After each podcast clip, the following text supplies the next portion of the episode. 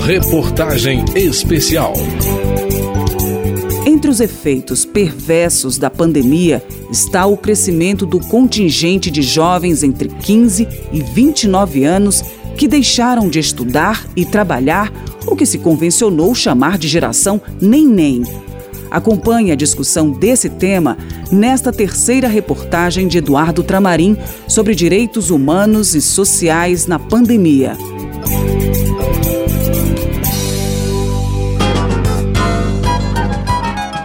Acredito é na rapaziada que segue em frente e segura o rojão. A pandemia atingiu em cheio a juventude brasileira, comprometendo sua inserção social, educacional e profissional.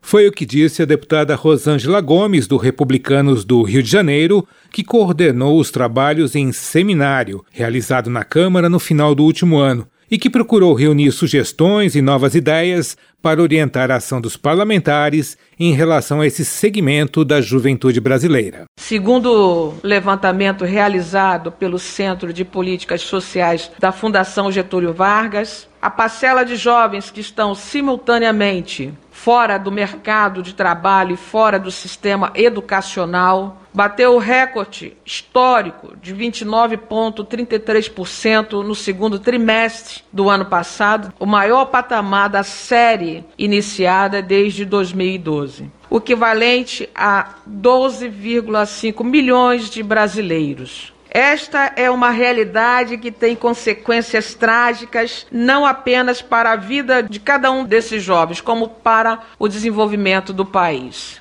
A carência de formação escolar dificulta a entrada no mercado de trabalho. E o desemprego, por sua vez, compromete as oportunidades de instrução. Porém, esta não é uma armadilha da qual não se pode escapar. A parlamentar observou ainda que estudos mostram que o risco de se tornar um jovem que não estuda e nem trabalha é maior entre as mulheres negras, as pessoas sem instrução e as que habitam regiões mais pobres do país. Embora o termo nem-nem possa induzir a ideia de que esses jovens são ociosos e improdutivos, não se deve estigmatizá-los. Na maioria são jovens que têm acesso à educação de baixa qualidade e que encontram dificuldades para entrar no mercado de trabalho. Grande parte desses jovens estão procurando trabalho e outra parte se dedica a trabalhos de cuidados domésticos ou familiares. Foi o que apurou pesquisa do IPEA. O deputado Reginaldo Lopes, do PT Mineiro, destacou que a falta de confiança desses jovens no país os leva ao desalento e a procurar oportunidades fora do país. Eu estou muito convencido que o Brasil, pós-pandemia, tem um enorme desafio: como gerar mais e melhores oportunidades de emprego e renda para o nosso povo. Os dados são assustadores. De acordo com a Fundação Getúlio Vargas, 60% dos jovens querem ir embora do Brasil. Então, uma nação que 60% quer deixar o seu país é uma nação condenada ao fracasso. Já o deputado Silvio Costa Filho, do Republicanos de Pernambuco, lembrou a importante participação dos jovens nas manifestações populares das últimas décadas que levaram a mudanças políticas do país.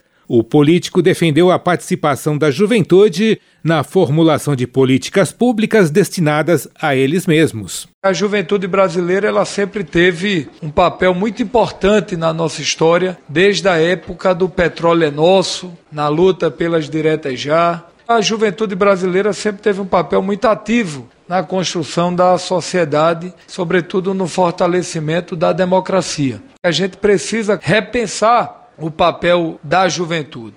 E a gente não observa um debate permanente dentro das casas legislativas, dentro do parlamento. E no lugar da gente construir a política de cima para baixo, a gente tem que cada vez mais construir uma política pública de baixo para cima, onde o jovem participa, debata, sugira. E o que a gente está vendo, infelizmente, hoje no Brasil é uma falta de diálogo permanente com a juventude brasileira. O tema de maior destaque no debate foi o de como inserir a juventude no mercado de trabalho. Estudos apontam que, para empregar a maior parte de sua juventude, o país teria que crescer a taxas de 3% ao ano. Silvio Costa Filho lembra que falta uma lei de incentivo ao primeiro emprego no país. Como a gente vai inserir o jovem no mercado de trabalho? O mercado é pragmático, o mercado só vai inserir o jovem de fato se ele tiver contrapartidas. Esse debate sobre a empregabilidade da juventude não é uma questão apenas brasileira.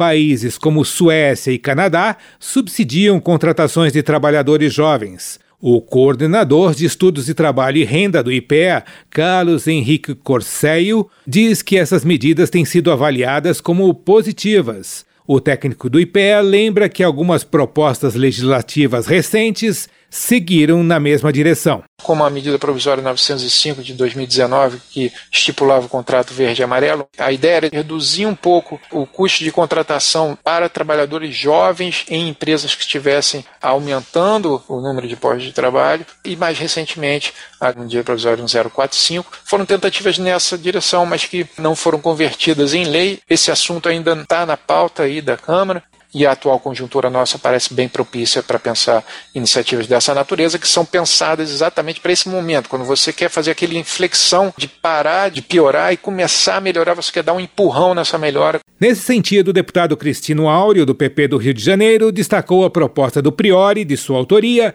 que institui a política de primeira oportunidade de inserção no emprego. Ele advertiu que todas as propostas voltadas para a primeira oportunidade de emprego devem ser debatidas na casa. A proposta da carteira verde-amarela também teve posicionamentos contrários, como a do deputado Reginaldo Lopes, que destacou o papel fundamental da preparação dos jovens para o trabalho pela educação, em um mundo em que postos de trabalho são substituídos pela automação. É lógico que eu sou contrário. Colocar o jovem no mundo do trabalho precarizado, de baixa qualificação, é comprometer o seu futuro. Porque as elites retardam a entrada do jovem no mundo do trabalho. Mas os pobres têm que inserir o jovem no mundo do trabalho. Nós temos que fazer um pacto pela juventude, dando 2 milhões de espaços em esses programas universitários na escola técnica.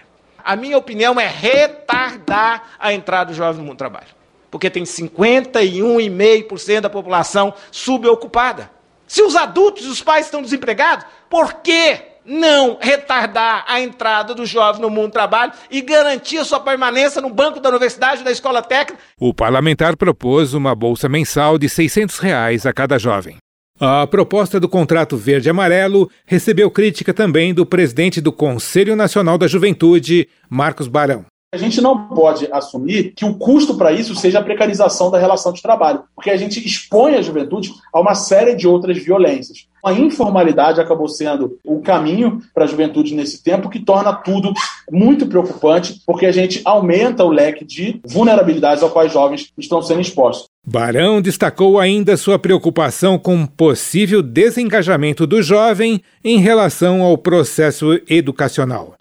Uma pesquisa realizada pelo Conselho e outras instituições, com 68 mil jovens de todas as unidades de federação, apontou para o aumento da perspectiva de evasão escolar. Eu queria destacar a evasão escolar porque a evasão ela já custa para o Brasil 220 bilhões de reais por ano e também com impactos significativos na redução da expectativa de vida. A intenção ou a possibilidade de interromper os estudos aumentou durante a pandemia. Em 2021, esse número foi para 43%. O número de participantes do Enem foi o menor desde 2005. Renato Junqueira, representante no seminário do Movimento Jovens Republicanos, destacou a necessidade de incluir nos currículos escolares disciplinas como educação financeira e empreendedorismo, para dar ao jovem uma visão de mundo mais ampla e permitir que recupere o interesse nas atividades escolares. Ele sugeriu ainda que a forma de avaliar o conhecimento dos jovens passe por mudanças. Jovens que são avaliados por fazer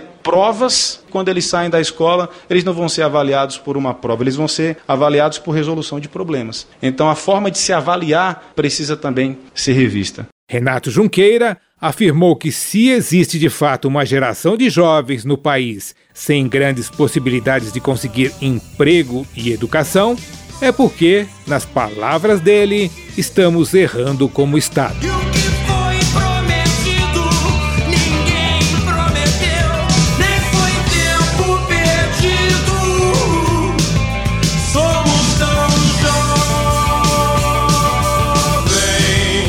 Da Rádio Câmara de Brasília, Eduardo Tramarim.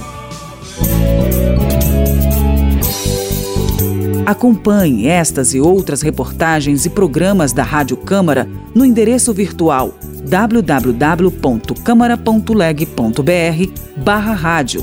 Esta reportagem teve a produção de João Paulo Florencio, Carmen Fortes e Mércia Maciel. Trabalhos técnicos de Tony Ribeiro. Reportagem de Eduardo Tramarim e edição de Vera Morgado.